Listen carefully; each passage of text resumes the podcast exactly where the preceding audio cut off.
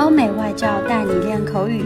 本节目由雅思官方合作机构英语同桌 FM 原创出品。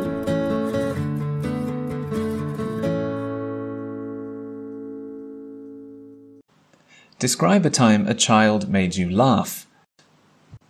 I've always enjoyed hanging out with kids because they always come out with the funniest things, and a time when a child really cracked me up was my friend's daughter.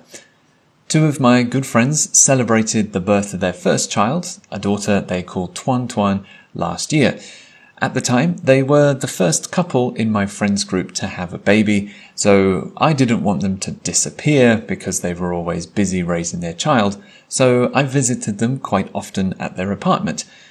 Tuan Tuan, their daughter, has always been very bright, smiley, and a happy baby, and I remember her making me and everyone around her laugh when she started trying to talk when she was around 10 or 11 months old.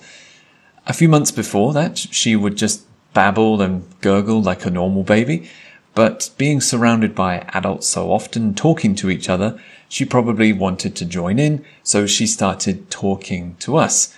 It was really precious and cute, and we couldn't help but laugh. It was funny because the noises she made sounded like real sentences with rising and falling intonations, even though she wasn't saying any real words. Uh, looking back, I wish I had filmed or recorded those hilarious little moments because now Tuan Tuan is almost 18 months old and she's walking around and saying real words. So if she does any more funny, adorable things in the future, I'll definitely try and take a video so we can look back on it in the future. OK，今天的 Part Two 口语话题到此结束。